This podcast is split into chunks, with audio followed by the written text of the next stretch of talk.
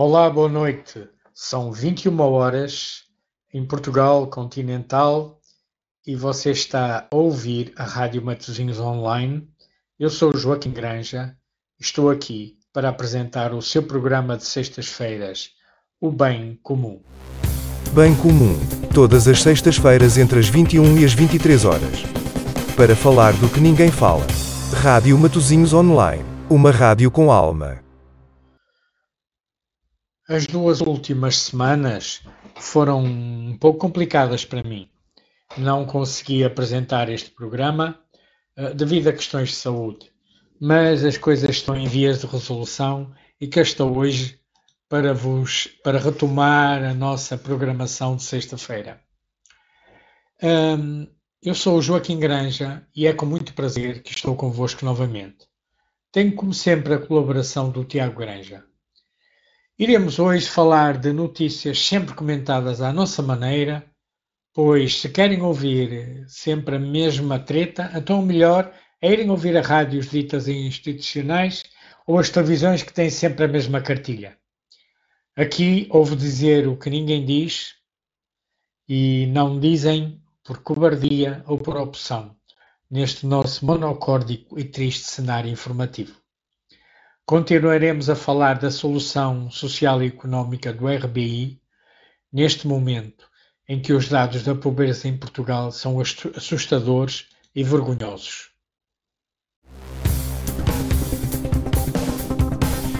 A minha opinião.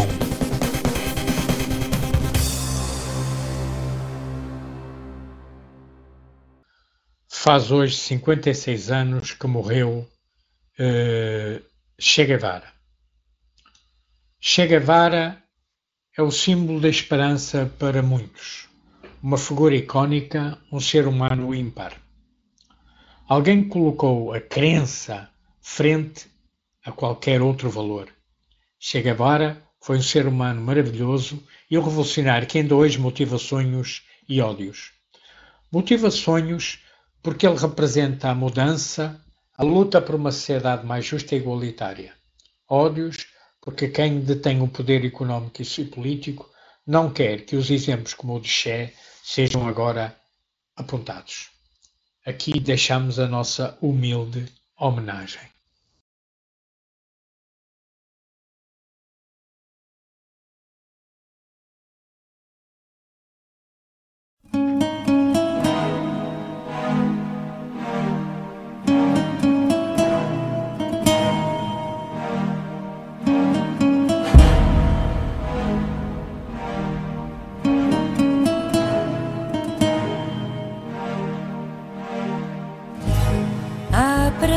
A quererte desde la histórica altura donde el sol de tu bravura le puso un cerco a la muerte. Aquí se quedará clara la entrañable transparencia de tu querida presencia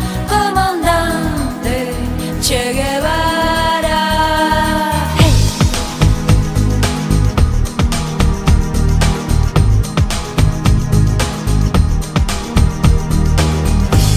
Vienes quemando la brisa con soles de primavera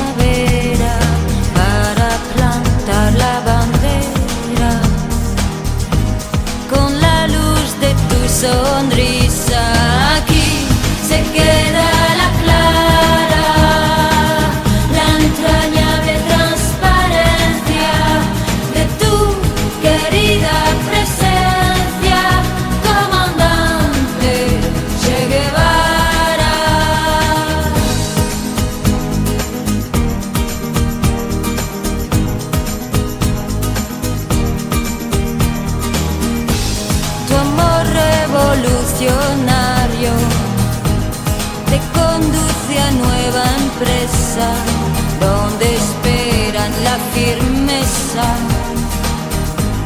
de tu brazo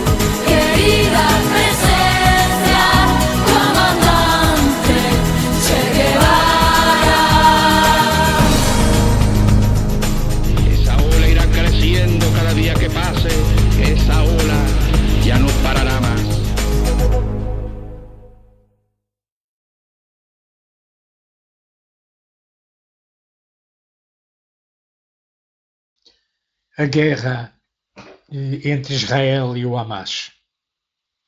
Quando ouço as notícias desta guerra, que começou agora de, em grande escala, mas que já existe na realidade há dezenas de anos, vejo duas coisas fundamentais. A influência da extrema-direita no mundo e a influência das ditas religiões nas ações violentas e no apoio a tudo o que seja a defesa dos grandes interesses armamentistas e capitalistas na luta contra a mudança no sentido de uma sociedade mais igualitária e de defesa do planeta. Na verdade, a sociedade hoje movimenta-se para que haja uma mudança radical nas bases da economia e da organização social. Movimentos como o RBI, o de crescimento, movimentos pela defesa do ambiente e do planeta, Movimentos como o das Assembleias de Cidadãos para substituir a falhada solução das eleições neoliberais em que já ninguém acredita, levam a que as forças que não querem a mudança desenvolvam formas mais radicais de travar a inevitável necessidade de mudança na humanidade. O neoliberalismo, que prevalece e manda em todo lado, é uma sociedade sem sonho e sem futuro abrindo o caminho à proliferação das religiões que dão respostas fáceis para tudo e alimentam os sonhos que faltam no dia a dia. As religiões promovem o convívio, que deveria ser regra de uma sociedade feliz e convivial, mas que é combatida pelo individualismo feroz que impera hoje. Assim temos Israel, sociedade desigual, com uma elite religiosa que se serve da religião para tudo justificar.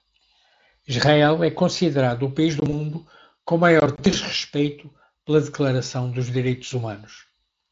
Ao longo de décadas, de décadas tem agrilhoado e ocupado territórios à força com o apoio do Ocidente e, sobretudo, de, dos Estados Unidos. Considerado um Estado tampão uh, uh, da, e de defesa da sociedade neoliberal, nunca respeitou nenhum, nenhuma das decisões da ONU sobre, o, sobre a Palestina e transformou Gaza numa prisão a céu aberto. Todos os dias, ao longo de décadas, torturou, matou, violentou, tudo com a justificação baseada na religião. Os palestinos resistem todos os dias e agora, com alguma justificação, aceitam de bom grado que fanáticos muçulmanos façam coisas num dia igual ao que os palestinos foram sofrendo ao longo de décadas. Religiões de um lado e do outro como suporte à violência e à guerra e aos interesses dos mais, dos mais ricos. A extrema-direita está a tomar posições de poder em todo o mundo. E é este o resultado.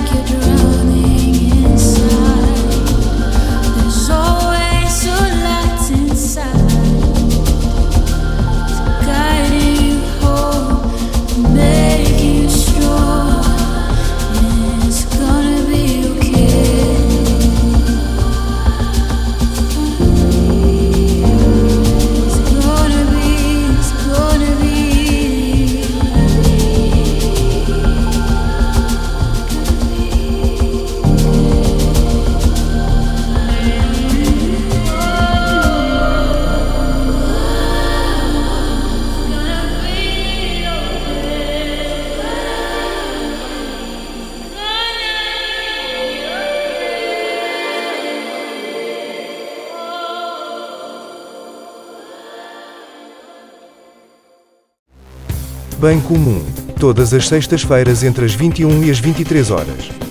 Para falar do que ninguém fala. Rádio Matozinhos Online, uma rádio com alma. O Orçamento de Estado para 2024. O orçamento é um conjunto de medidas tiradas a papel químico de todos os orçamentos que tivemos nos últimos 40 anos. Isto significa que nada de novo vamos, vamos ter. Que vão dar de um lado e retirar do outro. Que vão respeitar aquilo que chamam contas certas. Quer dizer, vão pagar a dívida. O jornalista perguntou ao Ministro das Finanças que, em caso de venda da TAP, para onde iria o dinheiro? Ele respondeu que o dinheiro das privatizações são sempre para pagar a dívida. Agora percebemos porque é que estes neoliberais sem vergonha gostam tanto de privatizações. Assim o dinheiro vai para o mundo financeiro global e não para as pessoas. Até porque foram as pessoas que investiram na TAP para a salvar, não foi? Não foi com o dinheiro dos portugueses que o governo salvou a TAP. Agora, em vez de ser devolvido em prestações sociais, ou investimentos na saúde ou na educação, vai para onde? Para pagar a dívida. Vergonhoso. Este exemplo é, é o reflexo daquilo que é o, o orçamento, este e todos os outros. Depois, vemos os tipos da extrema-direita a dizer que os orçamentos não servem para todos, que os ricos afinal não têm desconto no IRS ou têm menos. Estes ao menos não têm vergonha. Vergonha deveriam ter quem acredita nestes tipos. Caught up in all the drama and all the fuss.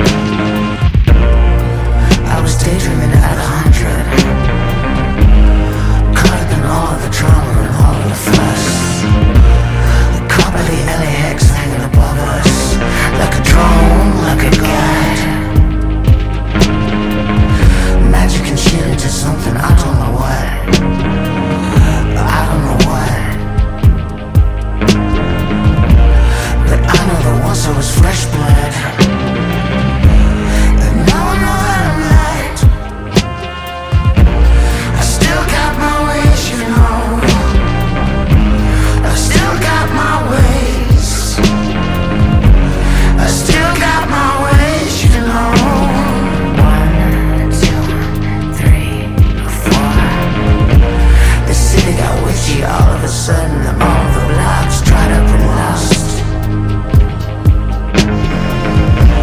Like you on rough seas, ghost alone in the docks these girls like It's hard to watch. You are smitten twitching with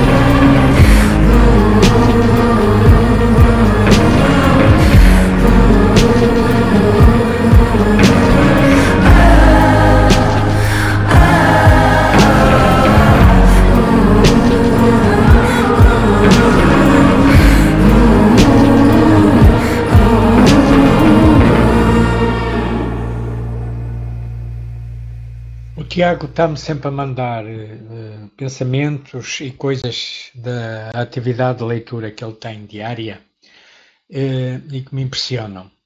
O texto que vou ler agora foi escrito por James Davids no livro Sedated How Modern Capitalism Create Our Mental, Mental Health Crisis.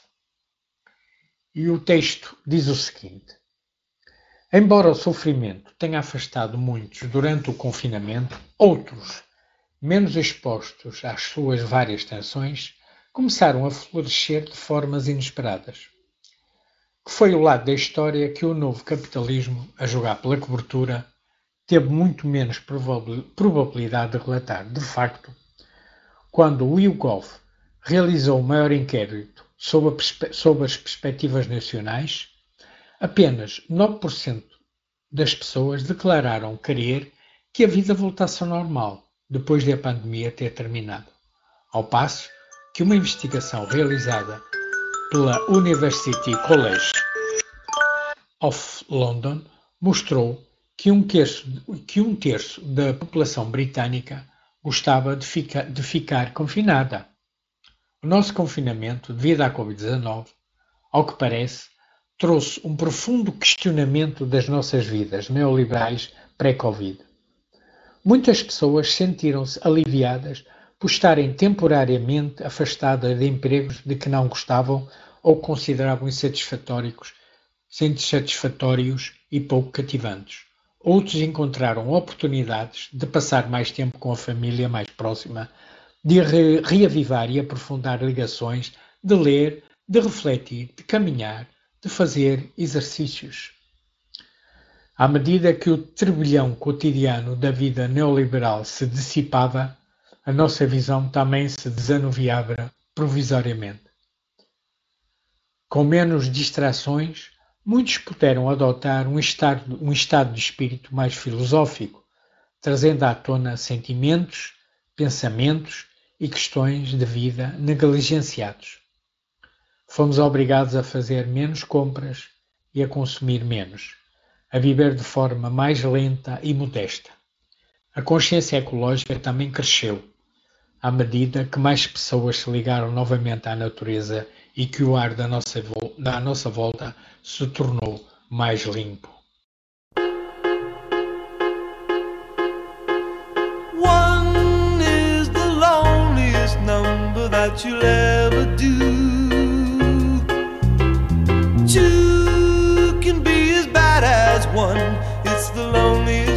Number since the number one.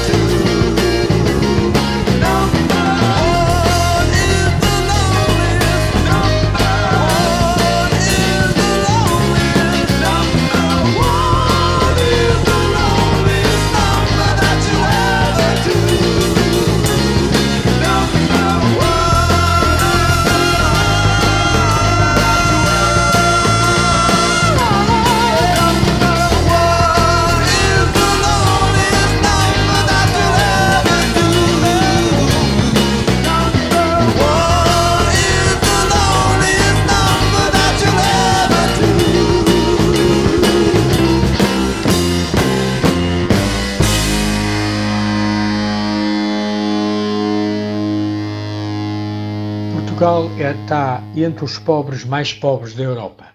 Imagine uma pizza partida em 10 fatias para distribuir por 10 pessoas.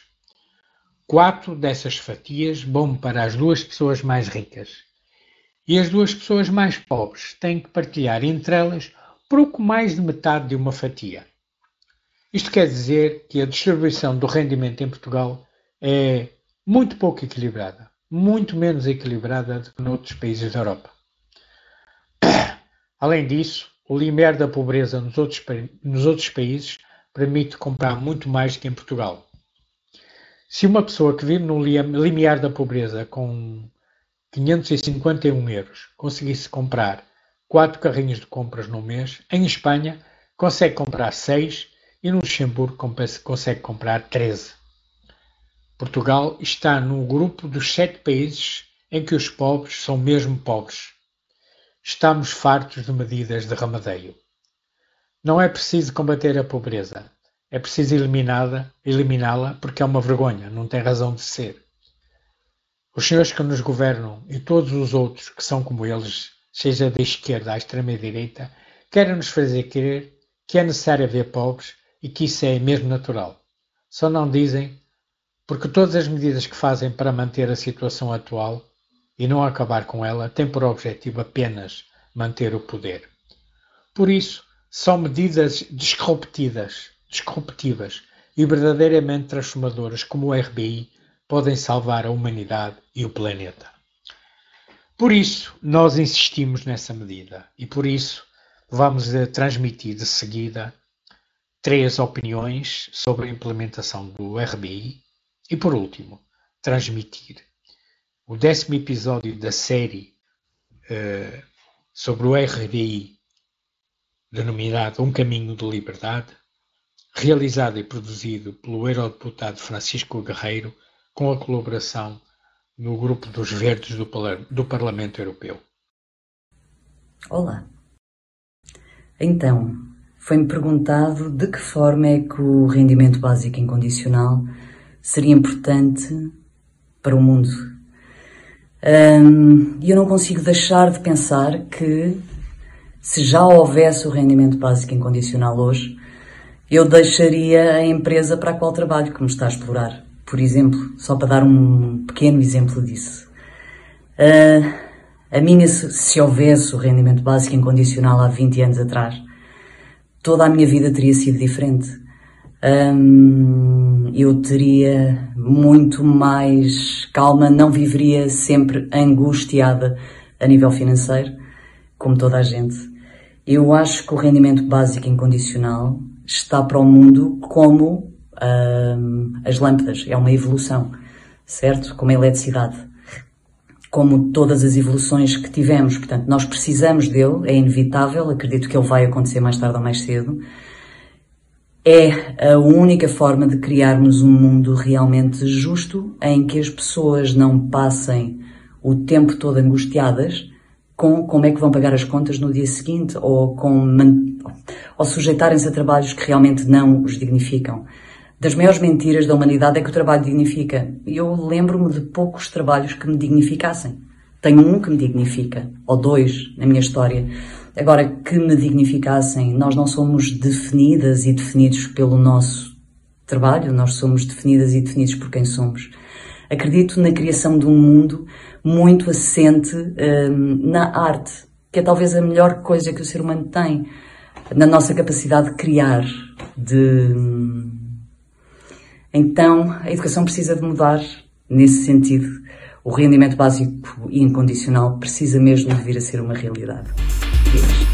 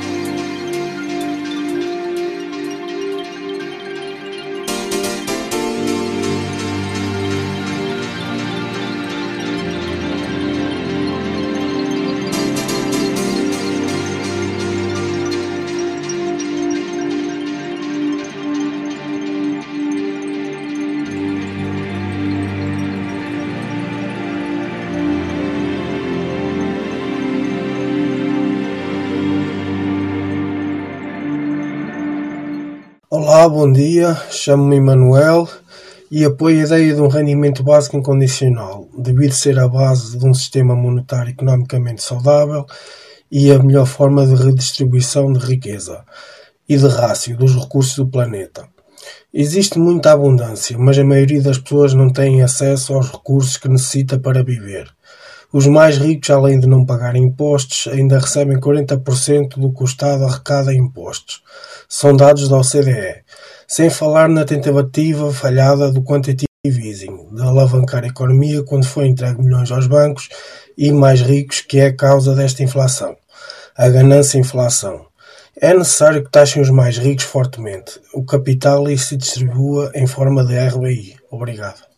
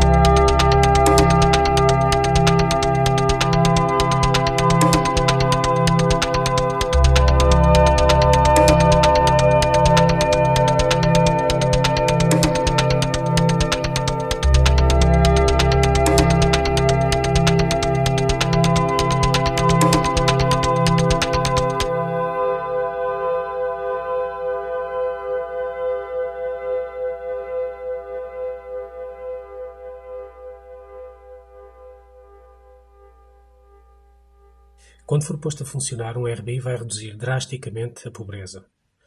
E mais do que isso, se for um RBI bem concebido, ele vai libertar todo o potencial humano uh, que é, tem sido mantido contido e por exprimir, uh, seja para atividades criativas, seja para atividades produtivas no sentido económico. Mais ainda do que isso, um RBI que seja bem concebido e construído uh, vai ter o efeito de acabar com a psicologia da escassez, que atualmente domina o nosso pensamento e nos torna medrosos, desconfiados, agarrados ao dinheiro, acumuladores. E mudar esta relação que nós temos hoje com as coisas materiais é vital, porque é esta lógica de fazer mais para ter mais, para comprar mais, para acumular mais, que nos leva a ter os impactos nefastos que nós uh, temos tido no nosso ambiente. Então este, é este RBI que se, que se possa fazer uh, bem, bem concebido, bem construído, vai ter o poder de nos recuperar enquanto seres humanos a nós, mas também ao nosso ambiente.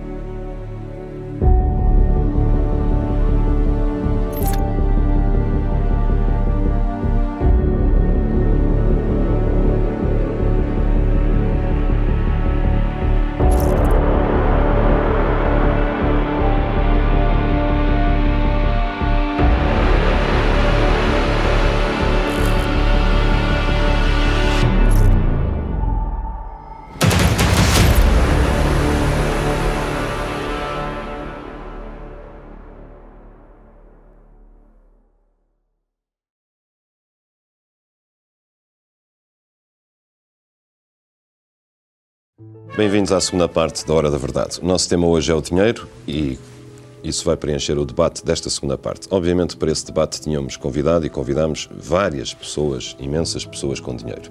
Deparámos com uma verdadeira barragem de negativas. A última delas fez tão em cima da hora, tão em cima da hora, que nem tivemos tempo de tirar a cadeira de estúdio. Será que o dinheiro uh, ainda é considerado pela generalidade daqueles que o detêm como um vil metal?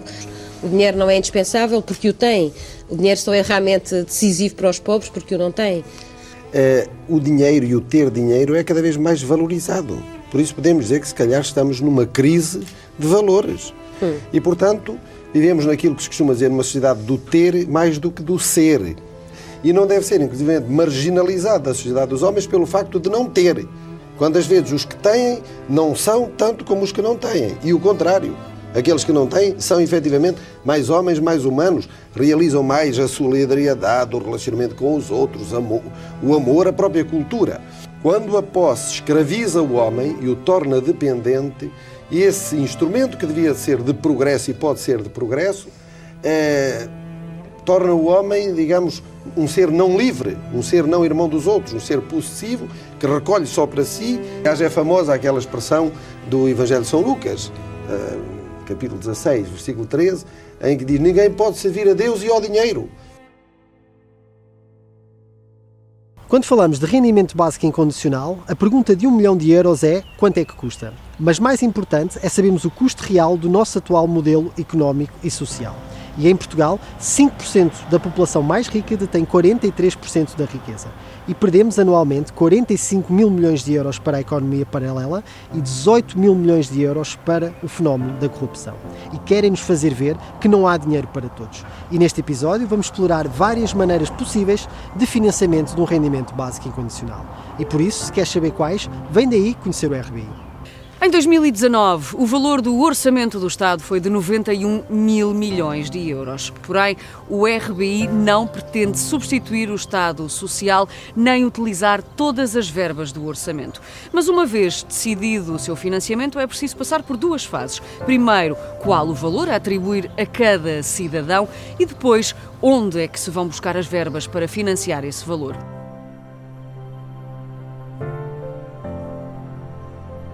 For me, basic income is an instrument of freedom, or a bit more explicitly, it's a way of giving more real freedom to the people who have least freedom. Bertrand Russell wrote A certain small income, sufficient for necessaries, should be given to everyone, whether they work or not, and that a higher income should be given to those who do some sort of work that the community recognizes as valuable.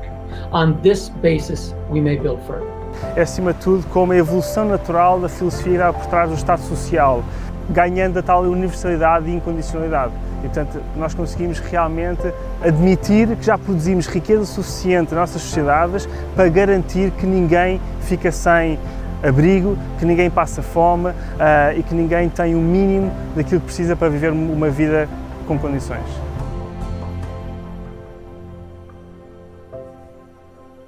Vamos então começar a compor esta medida. Se olharmos para as prestações sociais não contributivas abaixo dos 500 euros, como pensões e RSI, por exemplo, chegamos aos 16 mil milhões de euros. No melhoramento da política fiscal, como o combate à economia paralela e também à corrupção, chegamos ao valor de 63 mil milhões de euros. É uma verba muito significativa para financiar um RBI. Eu diria que nós, acima de tudo, estamos limitados a visões um bocadinho redutoras e a formas de olhar para a, sociedade e para a economia que são muito redutoras. Esta quase pibomania que nós acabamos por ter e que não transmite a verdadeira realidade que existe e, como tal, estamos a desenvolver políticas públicas que estão de alguma forma desadequadas aos desafios que nós temos enquanto sociedade, porque simplesmente estamos a olhar para os indicadores errados. O, o peso da economia não registrada, ou economia paralela, como quisermos chamar, eh, no PIB eh, ronda atualmente os 27% as atividades económicas não declaradas ao fisco geram o equivalente a 23%. Em 2009 representou 24,2% do produto interno bruto, ou quase 27% do PIB, qualquer que seja o número. É grande. Isso equivalia mais ou menos uh, a 49 mil milhões de euros. É um número assustador. Mas se nos lembrarmos que a ponte Vasco da Gama em Lisboa custou menos de, menos de mil milhões de euros, mas dá para construir 49 pontos basta gama e sobrava, e sobrava dinheiro. O valor da corrupção em Portugal passa os 18 mil milhões de euros, o que também é um valor colossal. As poupanças poderiam vir do fim das ruinosas parcerias público-privadas e da perda de capitais por abuso fiscal transnacional e evasão fiscal em offshore. Só aqui seria uma poupança de 1.500 milhões de euros. Nós, parte desta mudança, transformação que quisemos ter, é olhar para a nossa economia de uma forma diferente. O indicador mais interessante que nós hoje em dia temos, para olhar para a sociedade como um todo de forma integral e holística, é o que se chama o Donut Economy, ou economia Donut. É interessante que as Nações Unidas já o começaram a promover, desde uh, hoje em dia já há cidades a olharem para a sua economia interna desta, desta perspectiva, esta perspectiva concêntrica. O caso de Amsterdão é o caso mais conhecido recentemente e, portanto, eu acho que nós, o convite é isto, é que cada vez mais cidades e mais países olhem para as suas economias com base nisto. In the 20th century, economics lost its purpose and started chasing the false goal of GDP growth. In recent decades, that has pushed many societies into deepening inequality, and it's pushing us all towards ecological collapse. This century calls for a new goal meeting the needs of all within the means of the planet. In other words, it's time to get into the donut, the sweet spot for humanity. But that's no easy task. Today, billions of people still fall short of their daily needs, from food, housing, and energy to healthcare and education. And yet, collectively, we've already overshot our pressure on some of Earth's most critical life support systems, driving climate change and the breakdown of biodiversity. What we do to this Earth in the next 50 years will shape the next 10,000. So let's replace that last century goal of endless growth with the goal of thriving in balance. And if we're to have half a chance of getting there, what economic mindset would be fit for the task?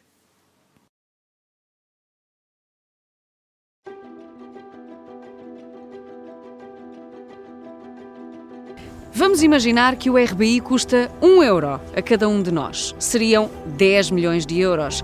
Esse euro permitia um grande retorno, por exemplo, na área da saúde, como vimos em episódios anteriores. Cada euro investido permite 9 euros de retorno. Se juntarmos à saúde áreas como a educação e a preservação da biodiversidade, as contas são fáceis de enquadrar. Carl, pode ajudar-me nesta conta? Sure. I think this is one of the this is one of the really uh, biggest misconceptions about basic income, which I think when you think it over is pretty simple, is that it doesn't cost you any money to give money to yourself. Uh, imagine if I say you're a you're a well-to-do person and we're going to tax you a dollar or a pound or a euro and give it to a less wealthy person. Okay, so we take a euro from you, we give that euro to somebody else. That costs you a euro. Now, then we say, okay, we're going to make this a universal program. So we're also going to raise your taxes by another euro. So you take a euro out of your pocket and you put it back into your own pocket. Well, it doesn't cost you anything. You still got the same euro in your pocket that you had before we introduced this policy. So if you want to find out what the cost of basic income is, you have to say how much less are these high income people how much less are they going to have when all the taxes and transfers are all told? How much less are they going to have? And how much more are the low income people going to have? To subtract this out is going from the gross cost to the net cost. The gross cost is to say the basic income times the population. Well, that doesn't mean very much because how many of those people are giving money to themselves? But how much and how can it pay for this basic universal income? Well, let's make some uh, accountability. We have 10 million people in Portugal. If everyone gets 1,000 euros a month, so that would be 120 billion euros a year. To pay for that, the total level of taxes paid in the country should be tripled. You see, that's I think one of the reasons why people go with the with the gross cost is it so easy. It's so easy to calculate the gross cost. You just take the, the size of the grant times the population. Okay, 10 million people, uh, 1,000 euros a month. You can say, well, that's going to be uh, that's going to be uh, 10 billion dollars a month or something. And now, um, Uh, that's going to be, and that's really easy to calculate, but it's not meaningful. Do you need to find the net cost? You need to say, okay, we're going to raise your taxes by this method, and we're going to give you a basic income, which is flat for everybody. Let's subtract your new taxes from the basic income you're getting. That will give us the net cost to the tax to the net taxpayers and the net benefit to the net beneficiaries of the program. That is the net cost. That's the true cost. It's really the only meaningful cost of basic income. And uh, depending on the tax rates and the size of basic income, it can be as little as a third, or in some cases, a sixth or even a tenth. Say you're going to finance basic income with uh, a flat income tax of, say, 50%. Um, I'm just those are just some example figures. Um, then you have to calculate how much does people do people pay in taxes at various levels of income, and then subtract that from their basic income. And the difference between those, it will be positive if you're a beneficiary, and it will be negative if you're a recipient. The difference between those two is the net cost of the program.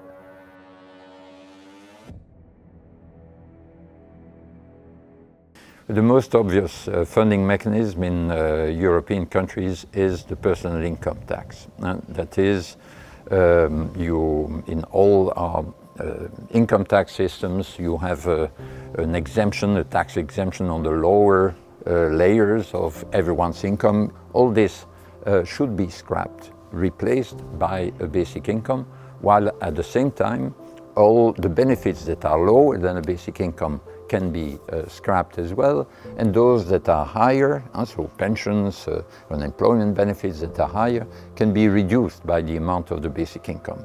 But there are other uh, forms of uh, funding that are certainly uh, worth considering. One of them is a carbon tax. Of course, we need to have energy taxes, carbon taxes, environmental taxes in a, in a wider sense at a much higher level than uh, what we have now precisely in order to sort of orient our economies in a way that will make survival on this planet uh, possible for the billions of people who live on it. Uh, some more uh, innovative uh, ways of funding it. One of them is a so-called micro tax on all electronic payments. Some people say, well, even if you have a tiny uh, percentage of taxation on every single uh, transfer of money, so these are only three sources. There are more you can think about, but certainly personal income tax, uh, carbon tax, and this micro tax on all electronic uh, payments are uh, avenues that needs to keep being explored. Mas como é que isto pode ser financiado? Não é? Bem, se, se, se, nós podemos dizer de facto, uh, repare, nos 49 mil milhões de euros se, comprar, se nós cobrarmos uma taxa de imposto de 20, que é abaixo da taxa que nós praticamos, não é? dá 9 mil milhões, passa dos 9 mil. 25 dá 12, acho eu. Portanto, entre os 9 e os 12 mil milhões. Eu acho que a forma mais interessante de contornar este problema, de passar por cima desse problema, é propor que o RBI seja financiado através de uma moeda complementar. Isto porquê? Porque permite-nos resolver não apenas um, um problema, com uma moeda complementar desenhada para fomentar a tal economia local e para promover uma economia mais verde, mais regenerativa, a moeda local pode, ser, pode ter esse desenho incorporado e, como tal, nós estamos a reduzir a pobreza, ao mesmo tempo estamos a aumentar a economia local. O uso destas duas ferramentas em complementaridade é muito mais rico e muito mais forte do que apenas o RBI ou apenas a moeda complementar. Muitas vezes, lá está, a Presidente Escama dizem-nos eu dava fazer isso, mas onde é que eu tenho orçamento para isso? Tudo bem, há uma solução simples, fácil de aplicar, que já está a ser aplicada em várias cidades europeias, nomeadamente Barcelona. Barcelona tem uma moeda complementar que é o REC, que funciona a nível de um bairro e que também tem uma dimensão de DRBI e que promove a economia local dentro de, de, daquele bairro. Com o REC fomentamos o comércio de proximidade de los barrios. Gracias al REC, el dinero se queda y circula en el barrio a través de las personas, comercios y entidades que lo usan. Así, los beneficios son para la comunidad. REC empieza en el barrio, cambia la ciudad. Mas nem só de verbas nacionais se faz um RBI. Se considerarmos, por exemplo, os valores europeus, podemos equacionar as verbas sobre transações financeiras das multinacionais que já existem em França e Itália e têm o valor de 15%. Podemos também pensar no valor que advém do comércio de licenças de emissão de carbono ou até da taxa de robotização e também dos commons. Se quisermos ser mais criativos, podemos ainda financiar um RBI com verbas dos orçamentos municipais ou até através de uma moeda local. São mecanismos que potenciam a economia e a resiliência das economias locais.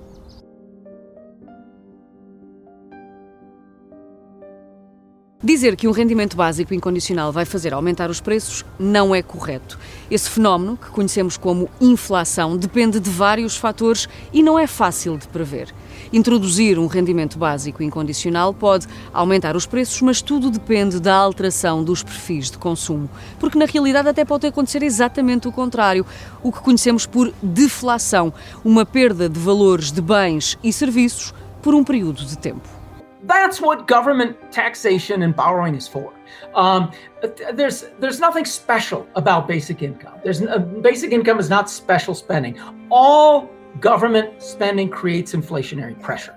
It puts money into the economy that people want to spend and respend, and that creates inflationary pressure. You do that if you have a basic income. You do that when the government buys an aircraft carrier. You do that when the government builds a highway. No matter you do that when the government when the government pays a teacher. No matter what the government is doing, but spending money, it's creating inflationary pressure. When it's taxing money, it is creating deflationary pressure. Inflation, of course, in um, some contexts is uh, not a problem at all because you want to create inflation. Huh? Particular basic income is sometimes proposed as a, a quantitative easing for the people, as it's called. That is, when you are in a recession, uh, there is deflation.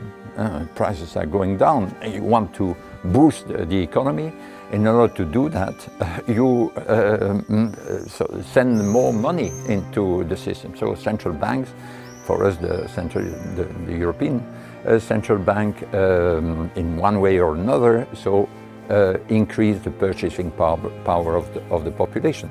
And it is the job of the government to balance the inflationary and deflationary pressure in the economy. Well, that sounds like we need a balanced budget. However, those the government spending and borrowing and taxing are not the only thing that create inflationary and deflationary pressure. There are also lots of things in the private system that create inflationary and deflationary pressure. When people take out when people are taking out a lot of loans and investing in a lot of businesses, that causes inflationary pressure just spontaneously within the system that might need to be counteracted by more taxes, it might not. Um, but when you get people paying back their loans or defaulting on their loans, as you do when you enter a major recession, that creates deflationary cyst pressure in the system.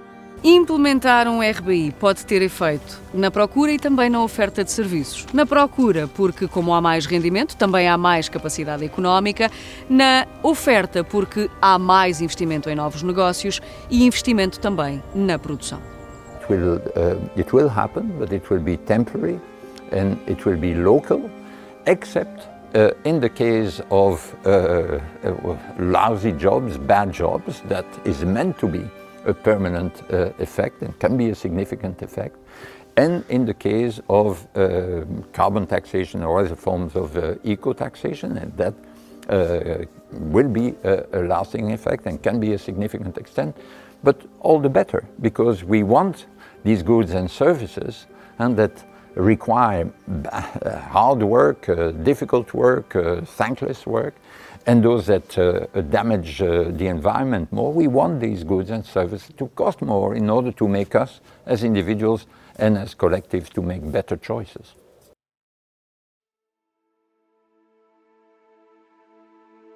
Conflict. If we keep going on, there will be increasing conflict about water, about land, about natural resources of all sorts. There will be migration pressures all over uh, the world. That's what is going to happen if we continue. He does not think of this as all there is to social justice. It's not the end of a just society, but as an important base for all of us to work on. If we really want to live in a humane society, we have to live in one that doesn't put any conditions on an individual's access to the resources they need to survive. And, and in a market economy where you buy everything in markets, the only realistic way to do that is with cash.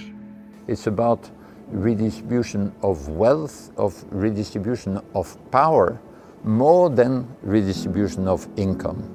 And that is very important to understand the basic income because of its unconditionality, uh, the fact that it's not linked to being available on the labor market, of the fact that you can combine it with incomes from other sources. It's a redistribution of power. It gives more power to people as workers. It gives more power to people, especially women, also in the domestic context, because of this unconditional nature. It is also more like wealth than like an income. Because what a basic income is, is an entitlement throughout your life to this flow of income. And so therefore, basic income is indeed a form of redistribution. And even if the distribution of income is not dramatically modified, the, the, the distribution of power and distribution of wealth in this sense is significantly uh, modified. Dizer que se dá dinheiro às pessoas é uma forma muito redutora de explicar o rendimento básico incondicional. O RBI é um investimento. Um investimento do Estado, ou seja, de todos nós, e o retorno desse investimento é também para todos nós. Seria o Estado Social a retirar essa benesse em todas as áreas da sociedade. Simplesmente não me conformo com o mundo em que vivo. Eu, só pedi um mundo que fosse um pouquinho mais humano, em que a desumanidade não fosse aquilo que é, em que a exclusão social não fosse aquilo que é. As tensões e os, os conflitos surgem. Tudo pode servir, desde a religião, à, diferença de cor, à classe social, estão a educar-nos por diversos caminhos, por diversas vias, eh, nessa ideia de que ou, tri, ou triunfas ou não és ninguém. E tens de triunfar mesmo contra o teu vizinho, mesmo contra o primo, mesmo contra o irmão, mesmo contra o amigo.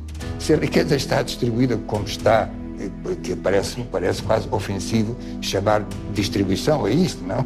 Eu diria concentração.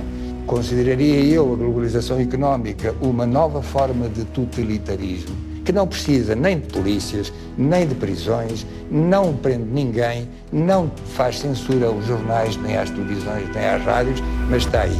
Laminação das consciências, redução da espessura das consciências, estamos todos a pensar a mesma coisa e, sobretudo, deixamos de dar trabalho a uma coisa que levou milénios, mil e centenas de milhares de anos a formar e que se chama pensamento.